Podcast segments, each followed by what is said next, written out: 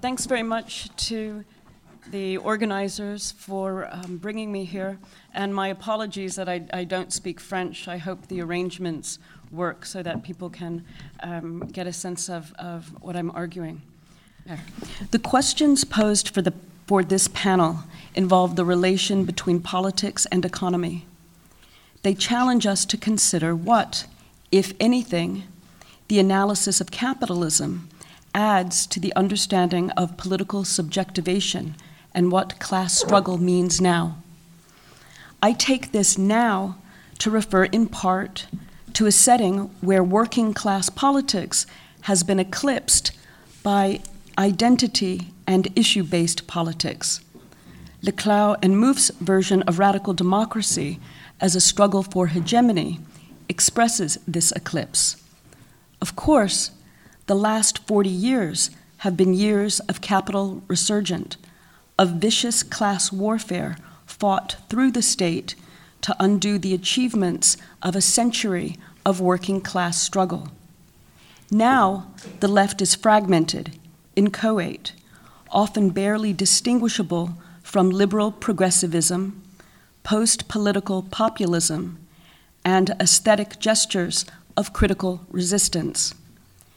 To say now is also to invoke a setting where a global capitalist class, through its pacts, accords, institutions, and agreements, has been able to seize states from above and wield them for its own ends.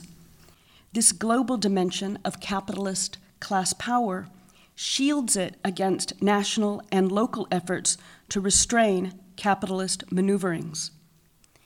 Differentiation at these same levels provides capital with new opportunities for accumulation, such as relocating for cheaper wages, currency arbitrage, tax havens, predatory lending and investment schemes, etc. By the middle of the 20th century, organized labor had achieved some success in forcing political compromises at the level of the nation state. Now, the strength of the working class is diminished, broken by capitalist state power, and dissipated amongst a host of issues and identities. Now, rather than operating as national, capital deploys transnational techniques and institutions to further discipline labor, accelerate competition, and secure dominance of its class. These two aspects of our contemporary setting, fragmented left and resurgent capital, rely on a common infrastructure, networked telecommunications. On the one hand, mass personalized media, networks of mobile phones, Wi Fi, social media, and mass distraction compel us to share our feelings and opinions in ways that make us feel important, engaged, political. We are told repeatedly that we are unique and special, that no one can speak for us, and that networked media lets us each speak for ourselves. On the other hand, satellites, fiber optic cables, server farms, big data, and complex algorithms power high speed trading, enable just in time production, intensify labor markets, and concentrate wealth in ever fewer hands. So, networked communication technologies' transformation of production, consumption, and circulation has more than economic effects. It also configures the terrain of politics. Networked media realizes democratic ideals of inclusive participation in an unending debate among everyone all the time. It thereby demonstrates the inadequacy of these ideals. The materialization of deliberative processes in networked media captures and encloses these processes for capitalist expropriation, while network effects subordinate the use value or meaning of an utterance to its exchange value.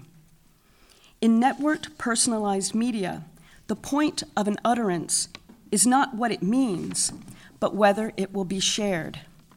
Quantity displaces quality, short trumps long.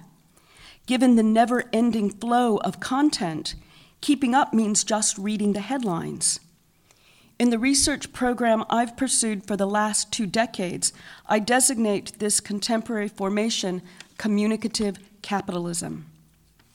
Under communicative capitalism, democratic practices and ideals of inclusion and participation merge with, enable, and accelerate capitalist winner take all dynamics of circulation, aggregation, dispossession, and accumulation. Capitalism has subsumed communication such that communication does not provide a critical outside.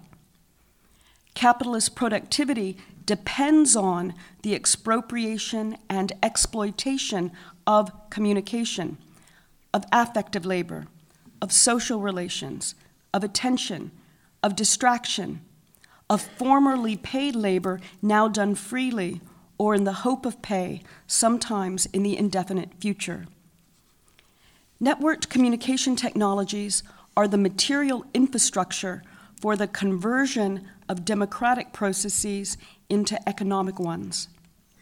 What for many passes as politics is just media content, fodder for capital accumulation in communicative capitalism.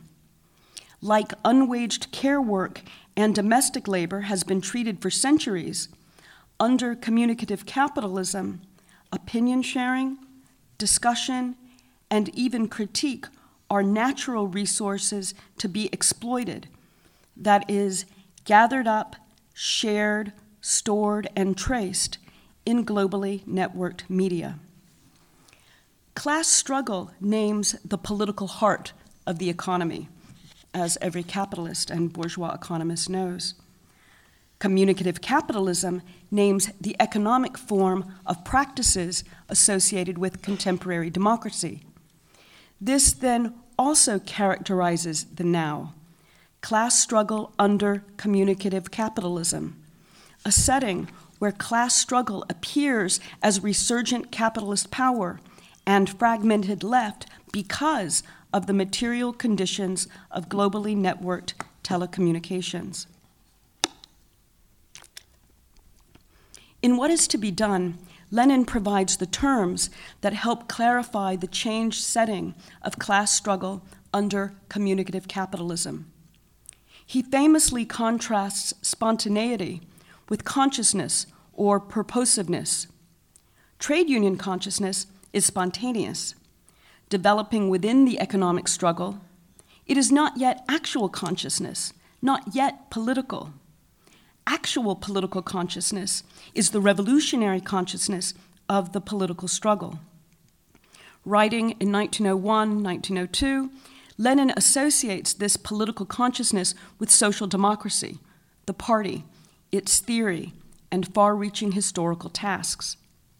The task of social democracy is combating spontaneity, diverting the working class movement from the spontaneous trade unionism that enslaves it ideologically to the bourgeoisie, and bringing the movement under the wing of revolutionary social democracy.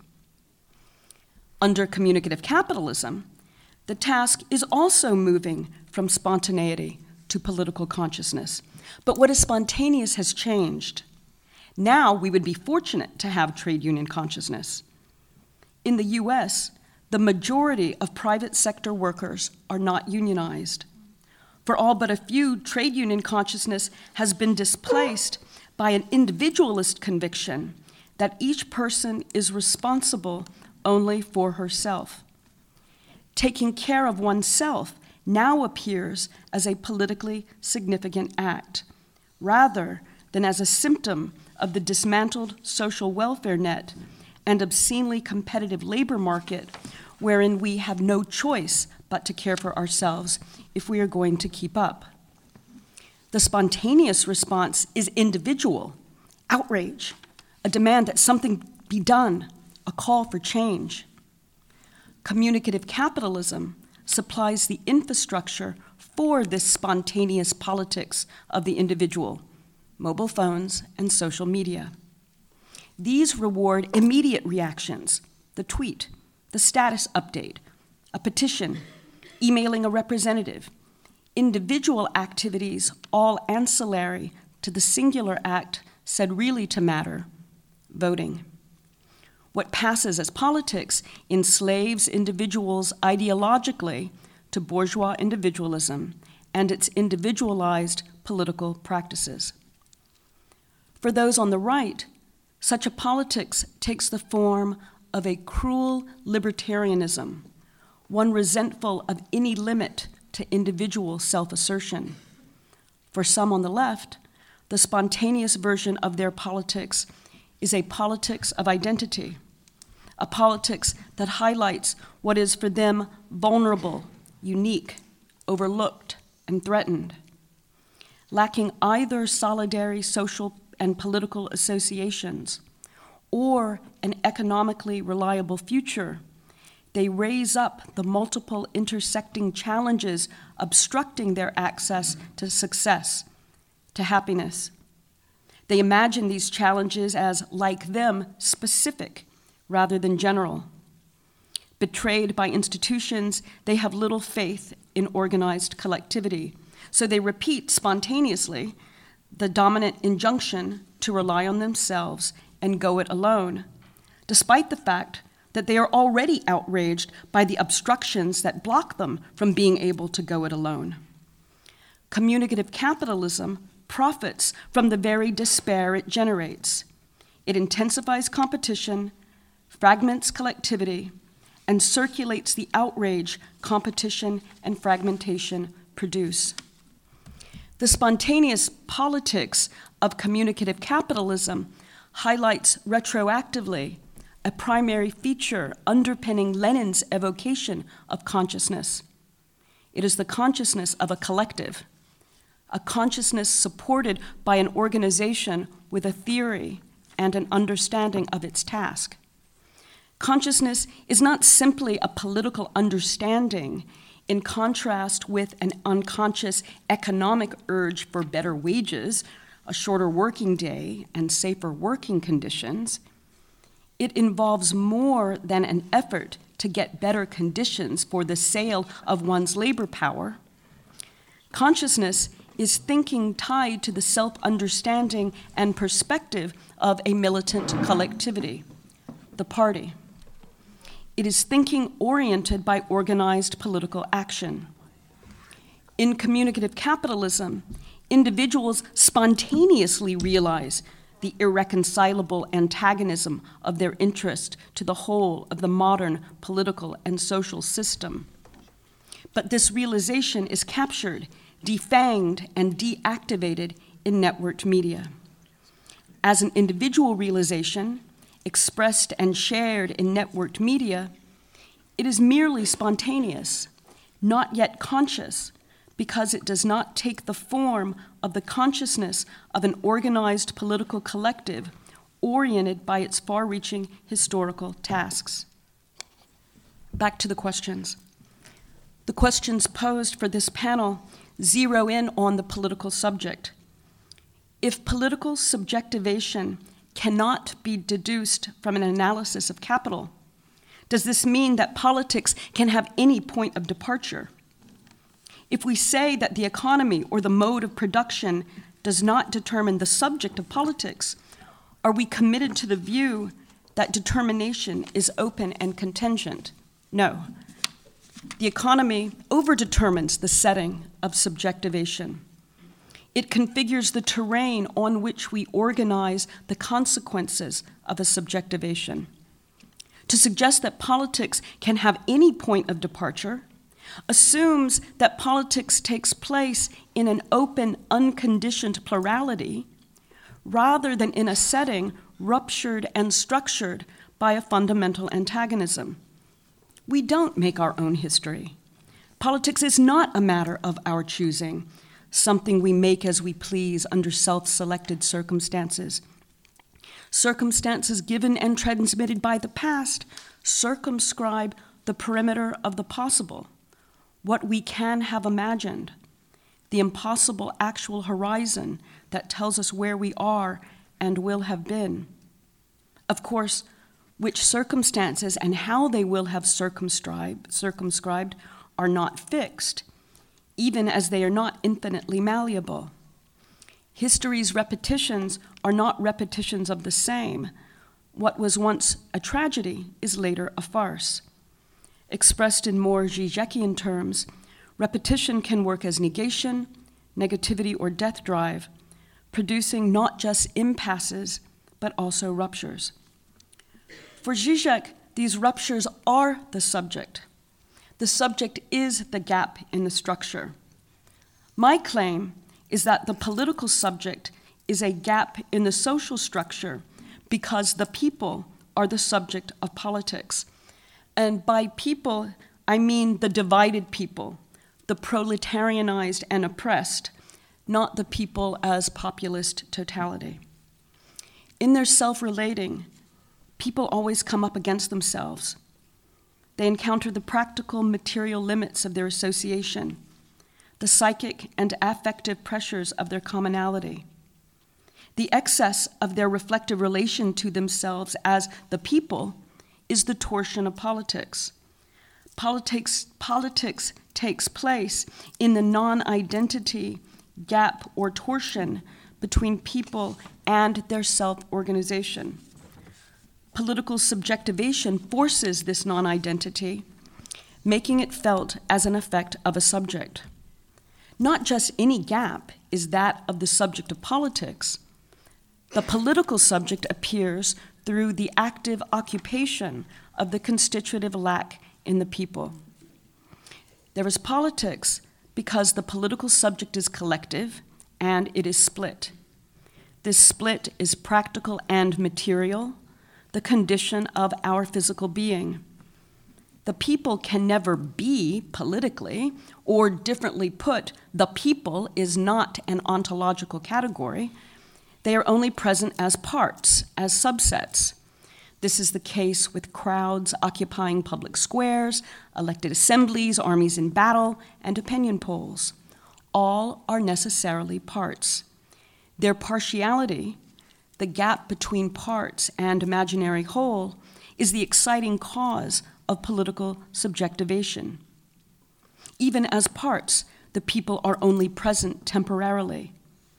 They may try to inscribe their presence, their having been, in documents, practices, and organizations which will take their place and operate in their stead, a taking and operating which is also and unavoidably partial. Some degree of alienation is unavoidable.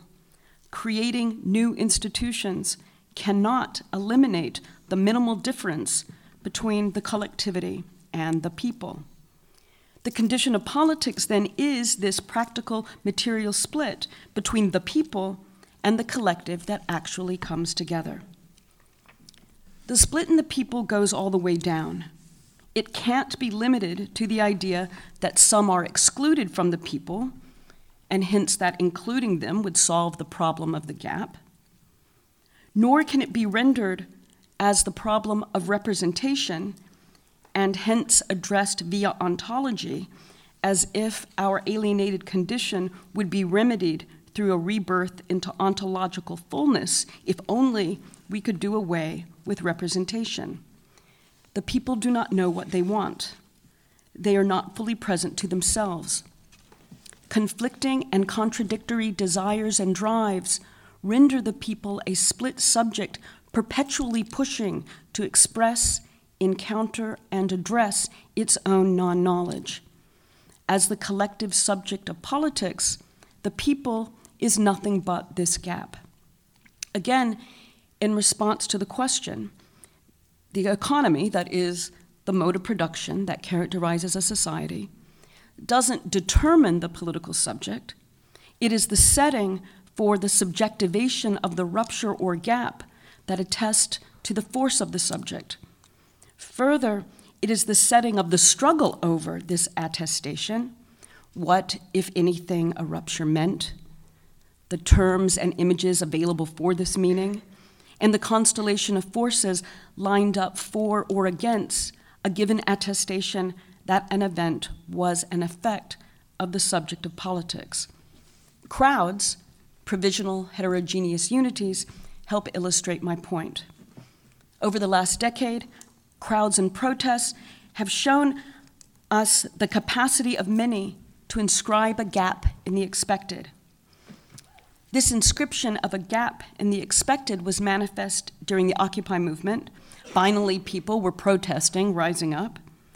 We've seen crowds pushing against the separations of democracy in Tunisia, Egypt, Spain, and Greece, in a wide array of anti austerity protests, in protests for reproductive freedom in Poland and Ireland, in the massive outpouring of women in the US on January 21st. The very powers that let crowds force a gap in the expected, however, also introduce a set of political challenges. Crowds are destructive, creative, unpredictable, contagious, and temporary. They don't endure. People go home. Crowds are politically indeterminate. People amass for all sorts of conflicting reasons, feelings, and compulsions. The strength that comes with the indeterminacy of the crowd's message is a weakness when the crowd disperses. The crowd doesn't have a politics, it's the opportunity for a politics, which is another way of saying that the crowd inscribes a gap. It breaks up the expected, the everyday, but it doesn't tell us how or in what direction.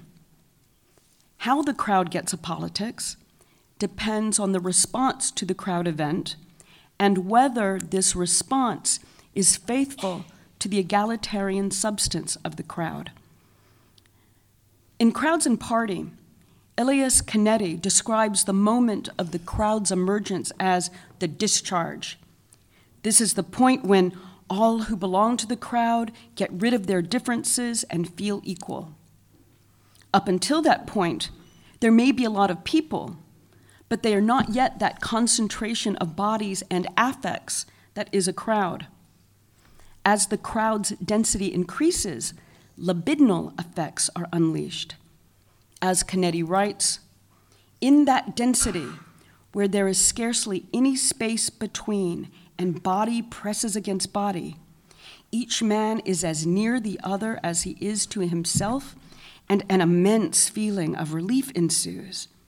It is for the sake of this blessed moment, when no one is greater or better than another, that people become a crowd.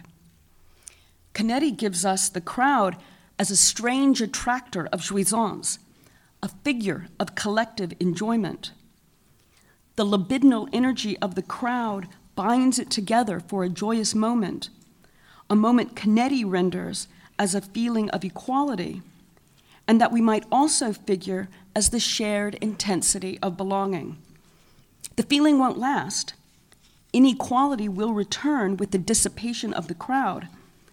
But in the orgasmic discharge, a state of absolute equality supplants individuating distinctions. So, what we get from Canetti is the substance or essence of the crowd form as an absolute equality. This equality is only temporary, but it is essential to the crowd discharge, the feeling for which the crowd amasses. Canetti argues that the crowd's equality infuses all demands for justice. Equality as belonging, not separation, weighing, and measure, is what gives energy to the longing for justice. The key point we get from, we get from Canetti the crowd concentrates equality and a longing for justice, and so carries out a function Marx associates with the factory. The crowd event may register as the movement of the people. Some other will view the crowd as having been the people because she apprehends the jouissance of the egalitarian discharge. She responds to the courage and justice intertwined in the crowd perhaps with some anxiety in the wake of its jouissance. Her response indicates that the rupture of the crowd event was a subjectivation. The other sees the people in the crowd, their collective force, as the universal struggle of the oppressed. She responds to the rupture as a moment in the subjective process of the emancipatory, egalitarian movement of the people. The crowd was not just these particular people here right now, they were the people fighting for justice. Fidelity to the egalitarian discharge is an effect of the crowd event. The people as subject is thus understood as its cause. Communicative capitalism operates as an apparatus of desubjectivation. Neither capital nor its state want the people to appear as a revolutionary subject. They try to mend the rupture, close the gap as quickly as possible. They deny something happened, relying on the repetitive novelty of relentless media to deflect and disperse attention. They claim it wasn't the people, it was thugs, a mob, outsiders. Spontaneous responses on the left challenge claims for the divided people as the collective subject of the crowd event by emphasizing specific groups, issues, and identities, by highlighting who wasn't there, by prioritizing their own unique spin on the event just for the sake of being different. The appearing of the subject in the gap depends, therefore, on whether there is a perspective from which it can be seen and maintained as the people. It depends, in other words, on the political organization of the consequences of the crowd rupture and egalitarian discharge. It depends on consciousness. As we learn from Lenin, revolutionary political consciousness is the collective perspective organized in the party oriented by its theory and far reaching historical tasks. Absent the party, the people can be hard to see. Their acts become co opted and displaced, channeled and packaged so as to buttress the system they oppose. In communicative capitalism, multiple resistances blur into a menu of opinions and choices, options disjoined from truth the legacy of people's struggle and crowd event are carried by university, culture, and momentary organizations subjected to the demands of capitalism and deactivated as a living resource. People share their experiences on Twitter, and the solution becomes the problem. In Lacanian jargon, the gap of desire is sublimated into the circuit of drive. In contrast, the party, the conscious Communist Party, concentrates disruption in a subjective process in order to produce political power. These acts are connected. They demonstrate the strength of the collective.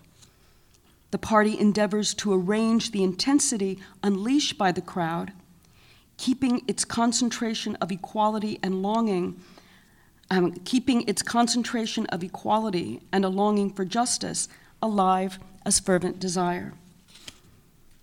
In Theory of the Subject, Badiou treats the subject effect as a knot of four concepts anxiety, courage, justice, and superego. In Crowds and Power, Canetti renders the crowd as a knot of four elements growth, direction, equality, and density. In the party, the two knots intertwine as concentration, endurance, fidelity, and transference. The party does not represent the people as a collective subject. The party responds to this subject. Hence, it concentrates the subject effects of anxiety, courage, justice, and superego into a transferential site from which they can work back on the collectivity. The party thus responds to the subject by recognizing it in the crowd and thereby making the crowd into something more than it is. It gives the crowd a history, letting its egalitarian moment endure in the subjective process of the people's struggle. When we see from the perspective of capitalist democracy, the people don't appear, we only see difference. But when we see from the perspective of the party, faithful to the egalitarian discharge, we see the world historical struggle of the people against oppression. Conclude, I'll uh, conclude. Politics is fought under circumstances given by capitalism. If the class struggle is hard to see, this is an effect of class struggle. if the struggles of the proletarianized do not appear as class struggle, this is a problem of the available conditions and forms of appearing. Without the organized perspective of a Communist Party, the revolutionary people will not appear. We will have spontaneous individual outrage rather than political consciousness. The need for the party arises from the split in the ways we are given within capitalism. We are situated within a field that tells us who we are and what we can be, but that captures the truth of this field, class struggle, in communicative capitalism's circuits of exploitation. When faithful to the egalitarian discharge, the party asserts the truth of our division. It speaks from the position of this truth and organizes the struggle for its realization. In response to the question of the political subject under communicative capitalism, I've sketched a theory of the subject that draws from Zizek as well as the early Badiou of theory of the subject.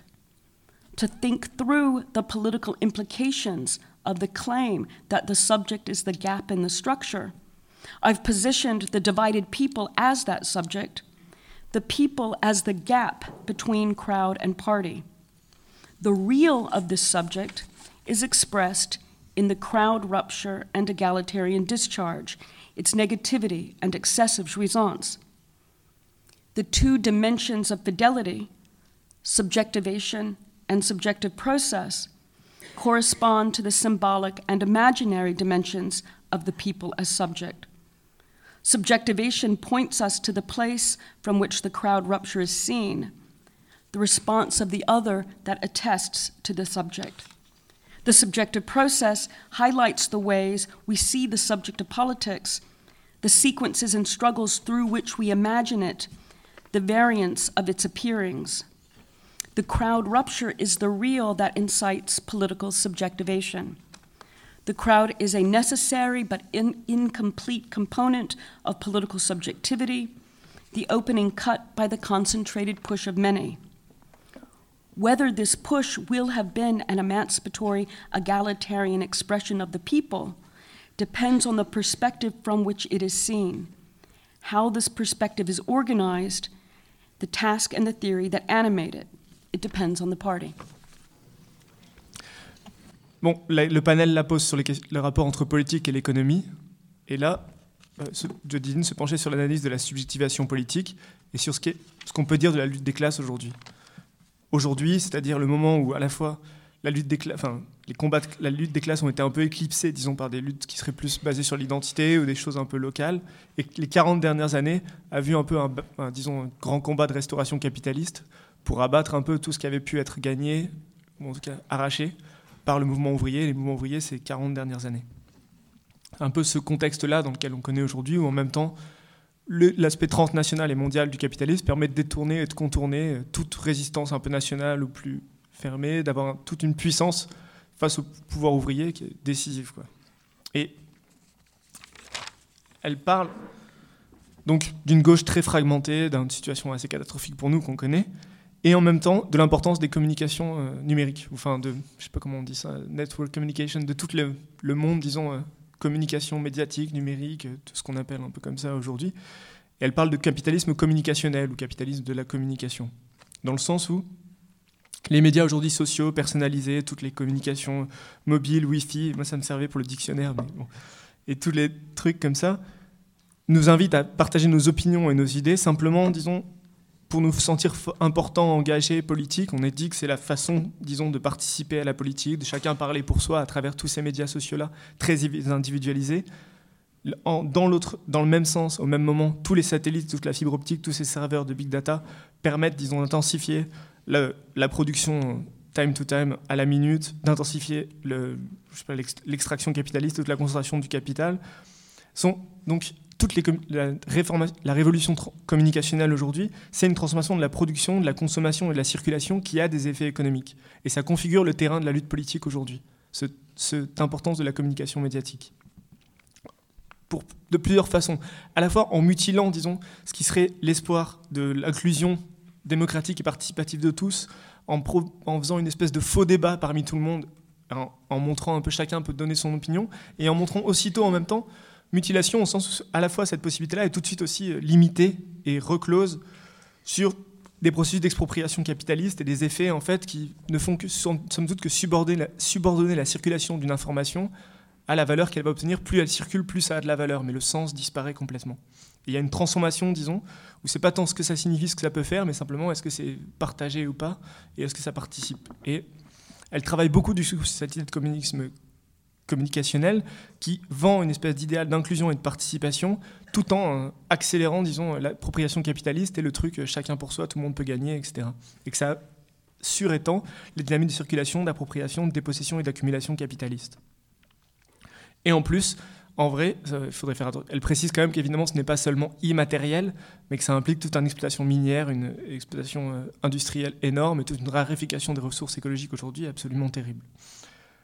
En même temps, ces médias communicationnels sont l'infrastructure matérielle aujourd'hui de la conversion des processus démocratiques et politiques en processus économiques, en manière de, les rentabiliser. Et si euh, la lutte des classes nommée, disons, euh, la, politique au cœur de l'économie, comme le capitalisme était mené, comme on le connaît avec la lutte sur la bourgeoisie, etc., le capitalisme communicationnel n'aime la forme économique des pratiques associées avec la démocratie contemporaine et le mode de domination capitaliste actuel. Et c'est la situation aujourd'hui de la classe, de, la lutte des classes aujourd'hui. Et paradoxalement, elle se réfère à Lénine, que faire, pour nous redonner un peu, euh, disons, de pistes pour penser la situation. Et vous vous souvenez peut-être dans Que faire de la distinction entre spontanéité et conscience de classe? La classe qui se fait organisation, c'est la révolution, mais c'est jamais tout à fait facile. Que la lutte, disons, directement économique sur les moyens est une forme de conscience de classe syndicale, mais qui n'est pas encore politique. Et la conscience de politique de classe actuelle, c'est le processus révolutionnaire de la lutte politique. Et il associe euh, Lénine ça avec euh, la question du parti et de la construction, euh, le, saut de plus qui va permettre de gagner la révolution. Et aujourd'hui, en repartant de ça, ce qu'on appelle spontanéité a beaucoup changé. On peut repartir de cette distinction de spontanéité et de conscience de classe, mais ce qu'est la spontanéité a beaucoup changé. Il y a une espèce, à travers les médias sociaux et les formes de, de communication aujourd'hui, une sur, disons, euh, valorisation de la conviction individuelle où chaque personne est responsable de soi. Le souci de soi, on le sait bien, est devenu non pas quelque chose qu'on choisit. En vrai, ça nous présente présenté comme un choix ou une attention qu'il faut avoir de soi-même, mais en vérité, c'est plutôt une réponse à la situation qui nous est faite dans le travail et dans toutes les exigences face au capitalisme, qu'il faut faire avec et se soucier de soi. Et en même temps, du coup, cette réponse devient un peu individuelle, spontanée, certes, mais euh, qui ne relèvent qu'à un petit acte individuel de partager un post sur Facebook, de discuter, etc., qui sont toutes des variantes, somme toute, du geste individuel de mettre un bulletin dans une urne. Pour les gens de droite, ce même genre de geste devient se replie sur une forme de, libertarien, libertarianisme cruel associé avec l'affirmation individuelle et purement concentrée sur soi. Elle parlait de ça?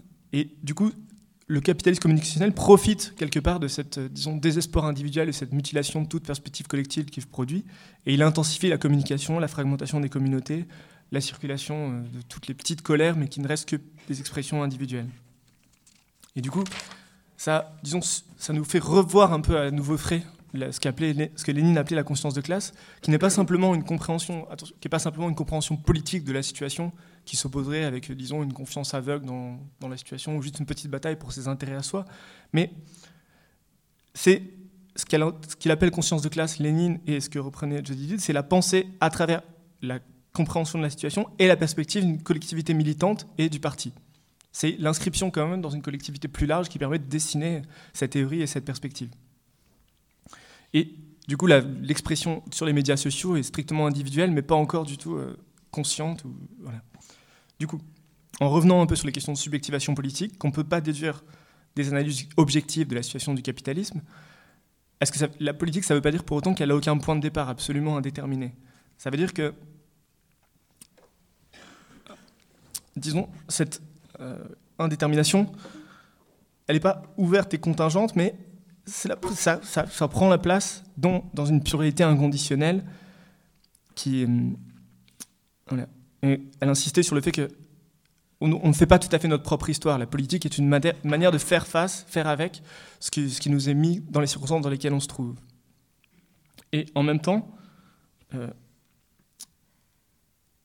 elle insiste après ensuite beaucoup sur le fait que la, politique prend place dans une non-identité à soi, dans le, trou dans la structure ou dans la détermination, cet écart qui peut exister à chaque fois, une torsion à chaque fois entre l'auto-organisation et ce qui, euh, ce qui va prendre place. Et le, du coup, la subjectivation politique apparaît, disons, dans l'occupation active de ce trou, dans l'écart entre le peuple et ce qu'il représente, etc. Et il y a subjectivation politique parce que il y a politique parce que le sujet politique est collectif et à la fois divisé. cette, division est pratique et matérielle, et c'est la condition, disons, de, notre situation et de, la politique. Quelque part même, il se crée quelque chose comme une une forme de représentation, mais et presque, elle disait que certains degrés d'aliénation, disons, sont presque inévitables, que créer de nouvelles institutions ou de nouvelles dimensions collectives sont toujours un peu, il y a toujours une différence entre les gens et ce que ça va ensuite représenter, et que c'est cette condition-là de la politique quasiment en même temps. Et que cette, cette division-là, elle vient à la fois sur des plans très structurels du parti politique, mais all the way down, qui n'est pas tout à fait traduisible, quoi, tout en bas, qui est un truc très difficile à traduire. Et en même temps, même chaque personne n'est pas tout à fait présente à elle-même, il y a toujours des petites divisions, on ne se représente jamais tout à fait, et c'est ce trou-là, ce split, ce split, cette division, qui est vraiment très importante dans la politique. C'est le petit papier, tu sais, j'ai pas de papier où je marque plus que quelques minutes. Plus que quelques minutes, oui. pas le papier, mais je te le j'y vais vite, ouais. Et, voilà. et après, elle parlait des foules à partir de Elias Canetti, qui représentent ces moments à la fois de concentration collective, en même temps toujours très indéterminés, qui ne permettent pas de durer parce qu'ils sont à la fois très forts comme moments politiques et permettent de s'évanouir assez vite, mais qui sont en même temps des moments importants de démonstration de l'égalité et de construction euh, bien réelle. Et après, en fait, juste euh, sur la fin, évidemment, le communisme du coup, le capitalisme communicationnel est un appareil de désubjectivation et de dépolitisation. Et voilà. Et on revient après sur Lénine pour dire que si le parti est absent, si la perspective du parti est absente, le peuple peut être très difficile à distinguer. Et du coup, s'il me reste que quelques minutes, je vais traduire la conclusion. Ce sera peut-être euh, plus simple. Parce que elle dépliait après par rapport à Lacan sur euh, et qu'il y a vraiment une importance, y compris pour que le, parti, disons, il doit prendre en charge de faire durer ce qui surgit au moment de la foule et ce moment d'égalité. Il s'agit d'installer une espèce de transcendance de cette situation et que ça permette de durer. Et je vais lire euh, la conclusion. Parce que le parti répond au sujet par la reconnaissance de ce qui se passe dans la foule et fait de la foule ou de ces moments politiques quelque chose qui peut durer, quelque chose d'un peu plus que ce que c'est. Cela donne à ces surgissements-là une histoire qui permette de d'essayer de faire perdurer le moment égalitaire et ce processus de lutte du peuple. Vu de la perspective du capital, le peuple n'apparaît simplement pas, on voit juste des petites différences, une petite multiplicité, mais vu de la perspective du parti, fidèle au surgissement égalitaire, on voit la lutte mondiale, disons, contre l'oppression. La conclusion. La politique est pensée est une bataille sous les circonstances données par le capitalisme. Et si la lutte des classes est difficile à distinguer, c'est un effet de la lutte des classes. Et si les luttes du prolétariat n'apparaissent pas aujourd'hui comme une lutte des classes, c'est un problème des, disons, des, possibilités euh, disponibles aujourd'hui que peuvent reprendre les formes d'apparition. Sans la perspective organisée d'un parti communiste, le peuple révolutionnaire n'apparaît pas. On aura des espèces de surgissements spontanés individuels, mais pas de conscience politique plus large. Le besoin de partis naît de cette division qui nous sont données à l'intérieur du capitalisme dans lesquels nous sommes plongés dans le capitalisme. Nous sommes plongés dans des champs où nous nous disent ce que nous sommes et ce que l'on peut être, mais qui capturent, qui mutilent, qui capturent la vérité de ce champ, la lutte des classes, dans le capitalisme communicationnel et ses circuits d'exploitation. Si l'on reste fidèle à la au surgissement de l'égalité, le parti assume la vérité de cette division, de la division de classe. Cela, il parle à partir de la position de vérité et organise la lutte pour la réalisation de l'égalité. En réponse à la question de la subjectivation politique dans le capitalisme communicationnel, Jodidine a tracé une théorie du sujet qui va de Zizek au premier Badiou de théorie du sujet. Et pour penser les implications politiques de ce parcours, que le sujet est le trou, disons, dans la structure ou dans la détermination, le peuple divisé est posé comme sujet. Le peuple comme le lien entre la foule et le parti. La réalité du sujet s'exprime dans la rupture, le surgissement de la foule et le surgissement de l'égalité sa négativité et son excessive jouissance, l'excessive jouissance de ce moment-là. Les deux dimensions de la fidélité, subjectivation politique et le processus de subjectivation, correspondent à la, dimension symbolique et imaginaire du peuple comme sujet. La subjectivation nous amène au point où la, foule brise le consensus existant. Et la réponse de l'autre atteste, répond au sujet. Le, le, processus de subjection politique démontre les façons dont nous voyons les sujets de la politique, les séquences et les luttes à partir desquelles nous imaginons les différentes variantes de l'apparition de la politique. La foule brise le réel et incite à des subjectivations politiques.